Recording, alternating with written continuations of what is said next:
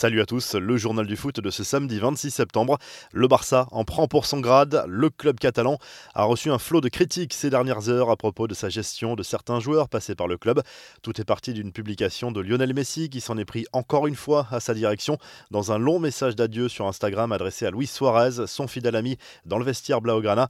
Tu méritais qu'il te dise adieu comme ce que tu es, l'un des joueurs les plus importants de l'histoire du club, et pas qu'il te jette comme ils l'ont fait. Mais la vérité, c'est qu'à ce niveau, plus rien ne me surprend j'avais commencé à me faire à l'idée, mais aujourd'hui je suis entré dans le vestiaire et la vérité est tombée. A d'abord lâché l'Argentin sur le réseau social, message incendiaire contre la direction du Barça approuvé dans la foulée par Neymar. C'est incroyable comme ils font les choses, a écrit l'attaquant du PSG avec un emoji affligé. Daniel Alves a lui aussi apporté son soutien à Messi en se montrant très dur envers son ancien club, insistant sur la notion de manque de respect. En conférence de presse, le monégasque Sech Fabregas a lui aussi critiqué le Barça à propos de sa gestion de Lionel Messi et Luis Suarez. Le président Bartomeu devrait apprécier. Les infos et rumeurs du mercato, il ne restait plus qu'à valider la traditionnelle visite médicale. C'est désormais chose faite. Luis Suarez est officiellement devenu un joueur de l'Atlético Madrid. L'attaquant uruguayen s'est engagé pour deux saisons en faveur des Colchoneros.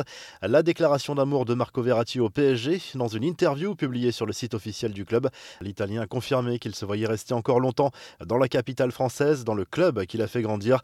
Arrivé en 2012, le milieu de terrain fait désormais partie du top 5 des joueurs les plus capés de l'histoire du PSG et Verratti s'imaginerait bien tout en haut de cette hiérarchie. L'assaut d'Arsenal pour Oussem Aouar, les Gunners offrent 35 millions d'euros à l'OL pour le milieu de terrain de 22 ans, une somme jugée insuffisante par Jean-Michel Aulas qui compte bien faire monter les enchères. Du côté du Real Madrid, Zinedine Zidane n'est pas du genre à mettre la pression à son président concernant le mercato. Le technicien français a expliqué en conférence de presse que son effectif lui convenait parfaitement. Pas besoin de recruter un attaquant supplémentaire selon le coach merengue, même s'il reconnaît que tout peut arriver d'ici la fin du mercato. Enfin, le PSG tient son troisième gardien, Alexandre Letellier, 29 ans, vient de signer pour un an dans la capitale française. Il s'agit d'un retour aux sources pour ce portier formé chez les champions de France. Les infos en bref, le gros clash entre Dimitri Payet et Alexis Bozetti sur Twitter. Tout est parti de propos tenus par l'ancien niçois lors d'une interview sur le photomontage publié par le Marseillais avec la tête de Neymar sur un corps de chien dans les bras d'Alvaro. Neymar a tout gagné et Payet rien du tout. Demain, s'il le veut, Neymar achète Payet et le met dans son jardin, a confié Bosetti. Une déclaration qui n'a pas plu aux joueurs de l'OM, forcément.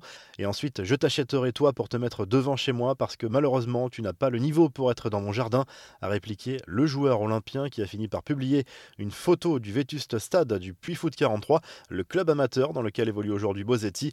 Les confidences de Marquinhos dans le journal Le Parisien, le nouveau capitaine du PSG, s'est confié sur ce nouveau statut forcément particulier, même s'il fait partie des leaders de cette équipe depuis longtemps.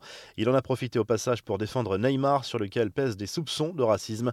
À Manchester City, Pep Guardiola se retrouve en difficulté avec la blessure de Gabriel Jesus, qui sera absent au moins trois semaines. Une mauvaise nouvelle pour Manchester City, dans la mesure où Sergio Aguero ne reviendra pas avant le mois de novembre. L'entraîneur de City n'a que 13 joueurs à sa disposition pour le match contre Leicester. Retour en France avec cet étudiant marseillais qui vient d'être condamné à un an de prison avec sursis pour des menaces de mort proférées sur Twitter contre Jacques-Henri. Ce dernier avait même diffusé l'adresse du président marseillais. Enfin, cette histoire un peu folle reprise par les médias italiens, celle d'une jeune supportrice de la Roma restée dans le coma pendant plusieurs mois à la suite d'un accident de voiture et qui en est sortie, soi-disant, après avoir entendu la voix de Francesco Totti. C'est la version des parents de la jeune femme qui aimerait organiser une rencontre. La revue de presse, le journal de L'équipe propose une double une ce samedi. L'une d'elles se penche sur le duel Saint-Etienne-Rennes, programmé ce samedi en Ligue 1. Place aux audacieux, titre le quotidien sportif sur ce match entre deux équipes qui réalisent un très bon début de saison. L'autre une est consacrée à l'OM qui reçoit Metz dans la soirée au Vélodrome. Victoire impérative des joueurs de Villas-Boas qui restent sur une défaite et un match nul à domicile en championnat.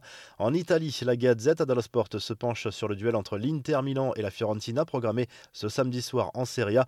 Les Nerazzurri d'Antonio Conte lancent leur saison 2020-2021 avec un objectif majeur détrôner enfin la Juve et reconquérir le Scudetto. Et en Espagne, le journal AS consacre sa une à Eden Hazard qui entame sa deuxième saison avec le Real Madrid avec une certaine pression après un exercice 2019-2020 catastrophique.